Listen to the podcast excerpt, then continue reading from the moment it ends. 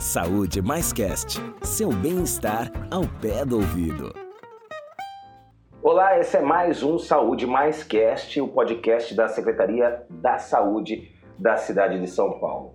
É, hoje ao meu lado eu tenho Douglas Sakaguchi, que é psicanalista da área de saúde mental aqui da secretaria. Tudo bem, Douglas? Tudo bem. E para hoje a gente vai tentar achar uma resposta para uma pergunta central, o tema, né? Vidas negras importam e a pergunta é de que forma a saúde da população negra é afetada pelo racismo. Para nos ajudar, Douglas, temos ao nosso lado aqui a Lígia Santos Mascarenhas, que é médica ginecologista obstetra e assistente técnica da área da saúde da população negra aqui da secretaria. Tudo bem, Lígia? Tudo bem, prazer.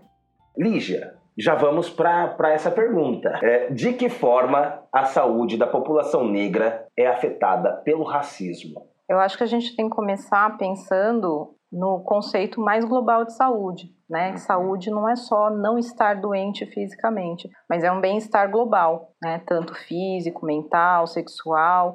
Então, o racismo, por ele afetar o dia a dia da pessoa, né, ele afeta as relações, ele afeta o trabalho, ele afeta a moradia, tudo isso vai contribuir para que esse estado de saúde seja depreciado de alguma forma. Né? E não só isso, a questão da forma como os, os próprios profissionais de saúde muitas vezes se comportam, o próprio usuário né, do Sistema Único de Saúde se comporta. E, infelizmente, no Brasil, a gente entendeu por muito tempo que racismo é apartheid, que racismo é lei Jim Crow e o resto que é o que a gente vive, ficou mascarado. Então as pessoas ainda têm muita dificuldade de entender o que é uma atitude racista, o que é uma postura racista, porque sempre pareceu que ser racista é ser segregado e vai muito além disso. Douglas? Não, eu acho que é bem interessante mesmo, né? Eu acho que tem nessa pergunta, assim, que parece um tanto curta, né? Mas acho que tem conceitos interessantíssimos. Então, por exemplo, a já começou dizendo do conceito de saúde, que afinal, o que é isso que a gente define como saúde, né? É, por vezes, é, não, é o nosso tema central, mas ficou pensando até se a saúde é real, né? Do, do jeito que a gente define, se isso é uma possibilidade concreta, né? Ou se ela tem que ficar, de fato, nesse lugar ideal, no sentido de que, como dizia Eduardo Galeano, né, de uma certa utopia, para que, que serve a utopia? Serve para o caminho, né? E tem essa coisa do, do conceito de racismo, né, Lígia, que eu acho que, que é interessante, assim, porque de forma didática há umas divisões, né, Lígia? Racismo estrutural, racismo... Tem algumas subdivisões ali que a gente vai fazer de forma teórica, mas eu acho que o rico é isso que a, que a Lígia está trazendo, assim, dessas minúcias e das relações que vão acontecendo no cotidiano e do quanto isso impacta o sujeito, que eu acho que é disso que a Lígia vai nos provocando aqui a pensar, assim. É. É, então eu queria até que a Lígia pudesse falar um pouquinho mais disso, né, Lígia? Assim, como, como, é que, como é que se dá isso assim nessas relações, no cotidiano, numa unidade de saúde ou no mundo, né, e de que isso vai afetando? Como é que é essa, essas minúcias do racismo, né? Como é que você vai entendendo que isso pode afetar essa questão da saúde, assim? Então, um princípio, né, a gente pegando o SUS como exemplo, né, uhum. que é o, o nosso norteador, Sim. a gente tem como diretriz a questão da equidade, da igualdade.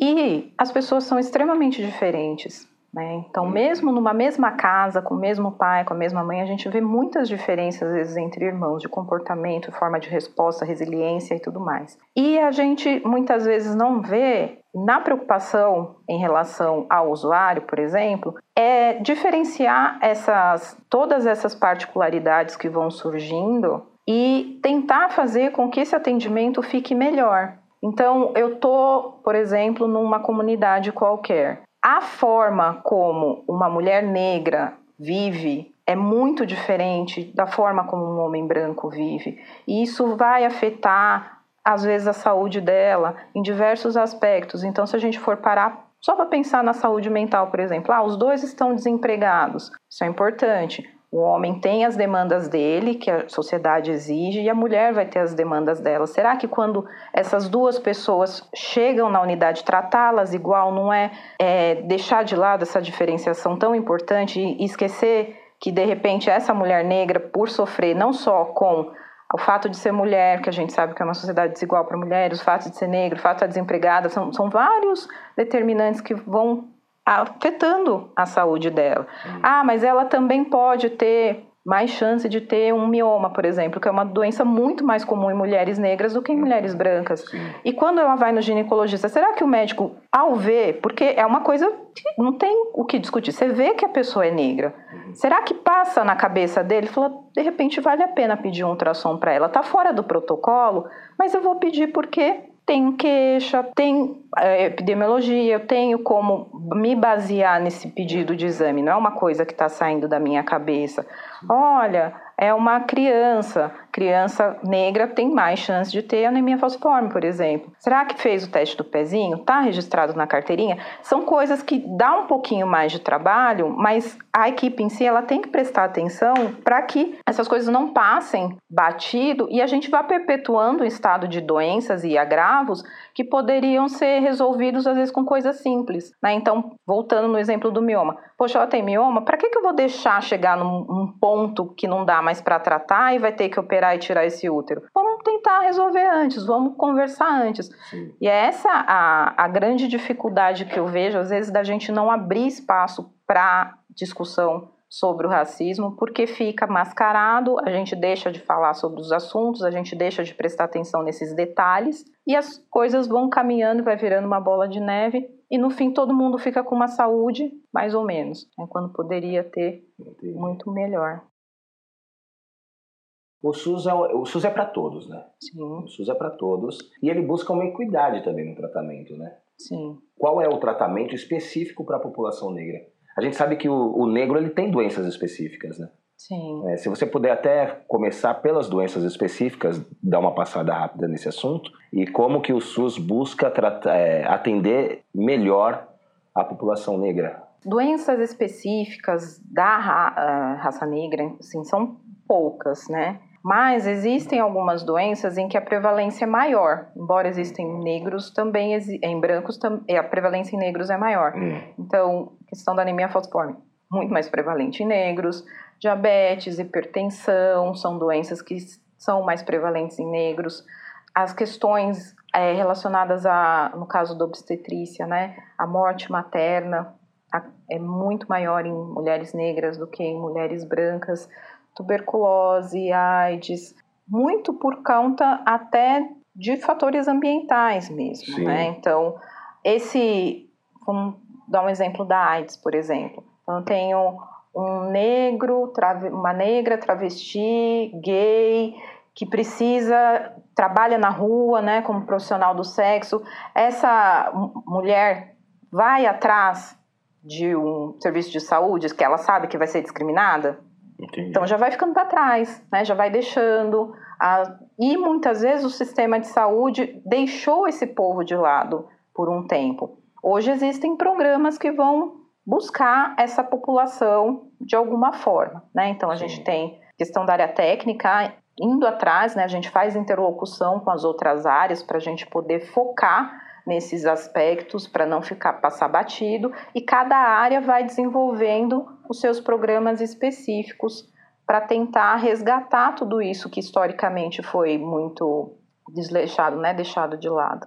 Entendi. Douglas, você tem algo para contribuir para esse papo? É, eu estou pensando assim, né, você começa falando da equidade, né? Sim.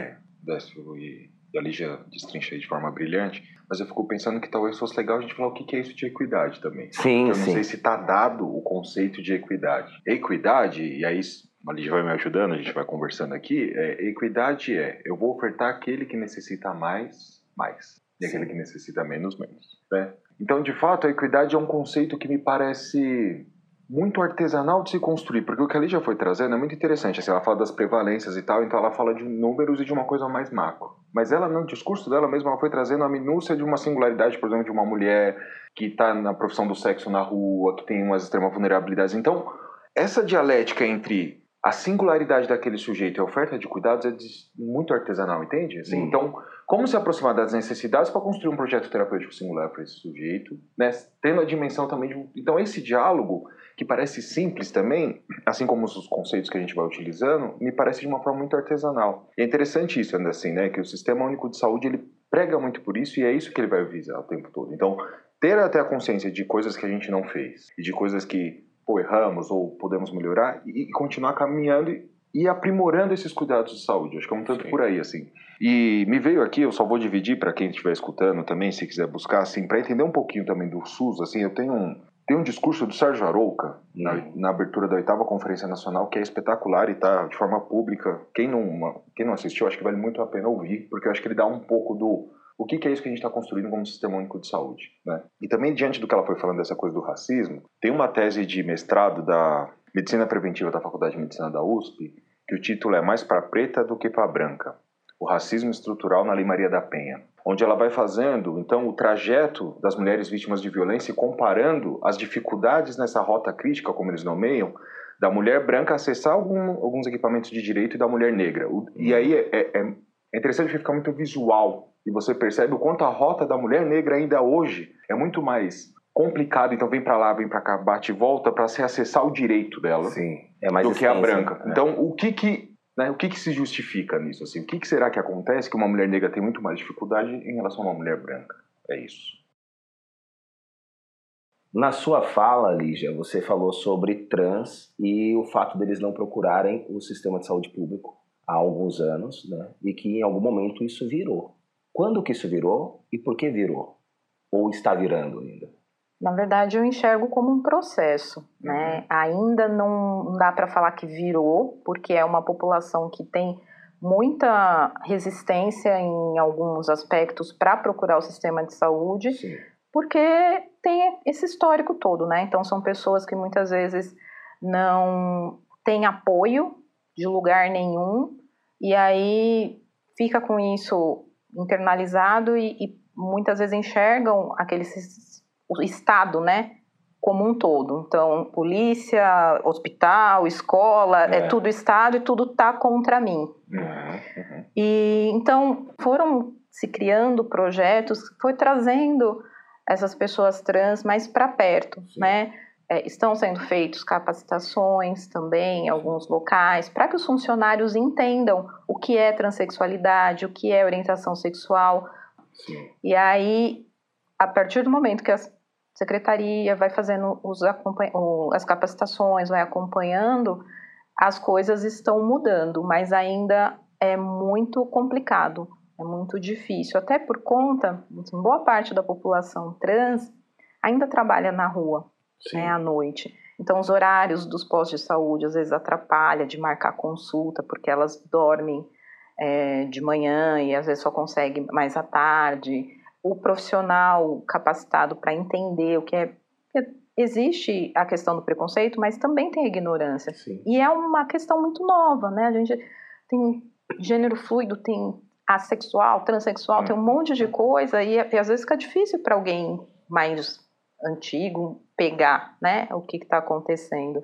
E voltando para a população negra, o SUS como serviço de saúde pública para pessoas com maior vulnerabilidade social, né? Então, as pessoas que moram na periferia da cidade, elas tendem mais a buscar o SUS e a gente sabe que nas periferias tem mais negros, Sim. certo? Diferentemente do que pensa o trans é, em buscar ajuda no SUS, o negro vai mais, ele, ele entende que é o sistema dele ou não? É o que ele tem. É o que ele tem. Então não, não existe essa é muitas vezes a ideia do negro de que ele está sendo é, discriminado porque ele é negro. Muitas vezes ele entende que ele está sendo discriminado porque ele é pobre. Sim. Ah, eu estou. É, ela está gritando comigo porque eu sou pobre, porque eu moro na comunidade, porque eu moro na invasão, não é? O médico está me maltratando porque eu estou vindo com esse chinelinho rasgado, não que entenda que existe também uma questão racial envolvida. E para o negro não tem onde correr, né? É, ele tem que acessar o SUS e eles procuram, né? Nós procuramos o, o SUS porque a gente precisa. Não quanto deveria, porque muitas vezes, por conta de toda essa dificuldade, você vê pessoas que não fazem o tratamento adequado, vão uma vez e não volta mais, acha besteira, ah, vou no médico para quê? Não vai fazer nada, não vai resolver, então não, não é ideal, mas existe uma procura sim. Ele se coloca como vítima do sistema econômico mais, né? E não do é, racismo estrutural, é isso? É diferente. Porque a questão de racismo estrutural, institucional, ainda é muito desconhecida. É, as pessoas não sabem o que, que é isso. Então, acaba ficando, e é um mito que ficou muito no Brasil, né? De que assim, se você tiver dinheiro, você vai conseguir ser outra pessoa, ser bem tratado, a coisa muda. Então, a gente vê esses, a, o exemplo, né, de pagodeiro, jogador de futebol, uhum. então todo mundo canaliza para isso. Quando eu tiver dinheiro, eu vou conseguir respeito. E então fica essa ideia, né, de que o problema do SUS na periferia é porque é para gente pobre. Sim. Douglas? Não, o que eu estou pensando aqui é assim, ó, quando ela fala que são processos, né? São processos. E são processos também marcados por vivências históricas, certo? Então, por exemplo, a Cunha, no livro dela Juqueri, O Espelho do Mundo, ela diz algo que é muito interessante, assim, que o Juqueri apenas é um retrato do que a sociedade o é. Então, se a sociedade o é excludente, se a sociedade o é assim, o Juqueri também é um espelho disso. O que eu quero dizer com isso? Assim, né? Claro que eu vou trazer um pouco para minha área, mas é assim: no período da ditadura militar, quando saiu a AI-5, o número de internos do Juqueri mais do que dobra. Mera coincidência? Penso que não. Estava no momento de uma higiene, no momento de que o diferente, o fora da norma não tinha espaço no mundo, precisamos limpar isso. E vamos colocar, portanto, numa instituição onde a gente não vê. Né? Foucault Sim. já falava disso na Nau dos Loucos e tal. O que eu fico pensando é assim, ó. Também não dá para negar o momento histórico que a gente vive e da lógica que a gente está estabelecendo de relação e divisão de sociedade. Não dá para descolar uma coisa da outra, então são processos. E no momento atual, a gente vê o conservadorismo aumentando. Né? E essas discussões, por vezes, essas exclusões e a violência também sendo aumentada a partir dessa perspectiva. Né? Você começa a Vidas Negras Importam, né? assim, é. esse é um movimento que também representa um tanto... O que eu quero dizer é que não dá para descolar as ações de saúde que o SUS vai vivendo e o que a gente vai há de se levar em conta o momento em que a gente vive no país, no mundo, mas se você sair do macro e ir para o micro, e parece que o conservadorismo ganha mais força. Portanto, essas relações mais violentas, essas exclusões, né? É, também vão ficando mais acentuadas. O momento de crise, de uma pandemia, onde já mostram as diferenças de quem consegue ficar home office, quem não consegue, né? É, isso tudo vai favorecendo cada vez mais essa cisão. Então também aí é uma perspectiva nossa de leitura de como que a gente entra nisso e auxilia de certa forma para garantir os direitos das pessoas. Mas o que eu fiquei pensando muito é isso, assim, não dá para descolar uma coisa da outra, de conseguir amarrar isso com o momento que a gente vive, né? No país, na cidade, no mundo. Acho que é um pouco por aí, desde que foi me visitando aqui. Perfeito. Lígia, chegam relatos a você de médico negro que foi maltratado por paciente branco? Acontece? Acontece, já aconteceu comigo. E não é por paciente branco, por paciente. Ah, tá. Por que, que a gente. Justamente porque a gente vive esse sistema de racismo estrutural. Então, existe muitas. a, a ideia de que negros têm um espaço, brancos têm outro espaço, e que esse uhum. espaço não vai ser ocupado pelos negros. Então, é, eu vou falar o que aconteceu comigo, por exemplo. Eu cheguei, num, eu estava sentada atendendo numa sala e estava eu e a, uma outra auxiliar de enfermagem, a gente estava de branco. Então, assim, visualmente, eram as nós duas negras, né? Então, visualmente, a mesma coisa. E aí entrou uma pessoa falou: cadê a médica? Aí a auxiliar falou: não, a doutora Lídia está atendendo. E a pessoa passou por mim.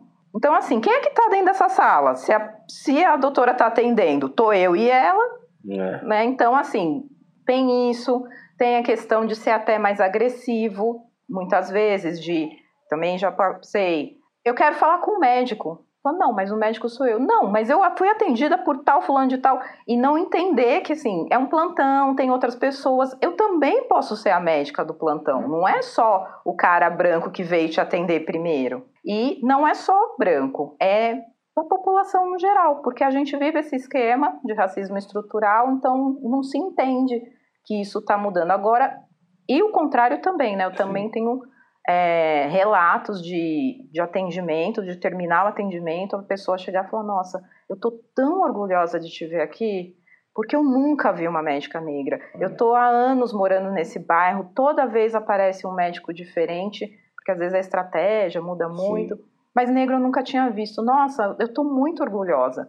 E, enfim, tem de tudo, né? Mas existe sim a violência de ambas partes, tanto de pacientes para funcionários quanto de funcionários para pacientes. Tá certo. Ô Lígia, para a gente é, finalizar, sobre o assunto, você tem algo a mais que você gostaria de acrescentar? a gente está num momento de mudança. E, na minha perspectiva, são mudanças positivas, porque se está falando de coisas que antes não se falavam, se estão percebendo outras coisas, e o diálogo é super importante para a gente poder melhorar. Né? O SUS está em processo de mudança e, para mim, está em processo de melhora. Então, eu acho que é preciso ter paciência, é preciso ter participação das pessoas, não serem tão passivas e simplesmente, ah, eu acho que isso aqui é uma droga e não fala nada, não faz nada, não sugere nada, não participa. Então é importante que as pessoas façam parte desse processo e entendam que é um processo e que a gente está caminhando e aprendendo junto. Perfeito. Douglas? Não, só queria agradecer mesmo, agradecer a Lígia, agradecer por poder participar mais uma vez desse encontro e também exaltar a coragem de trabalhar nessa temática e de tocar nesse vespeiro e de colocar isso em pauta. Acho que isso também deve ser ressaltado, assim, né? De... Mas é isso, agradeço pela oportunidade. Eu que agradeço a presença de vocês dois. Obrigada. Papo gostoso, pena que a gente tem o tempo, né?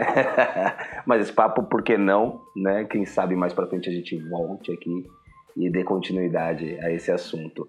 Esse é o Saúde Mais Cast. Semana que vem, você que nos ouve e acompanha o nosso próximo episódio, tenho certeza que a gente vai trazer um assunto bem bacana para você, como foi esse. Obrigado, Douglas. Obrigado, Obrigado. Lígia. Obrigada. Obrigado a você, ouvinte do Saúde Mais Cast. Saúde Mais Cast. Seu bem-estar ao pé do ouvido.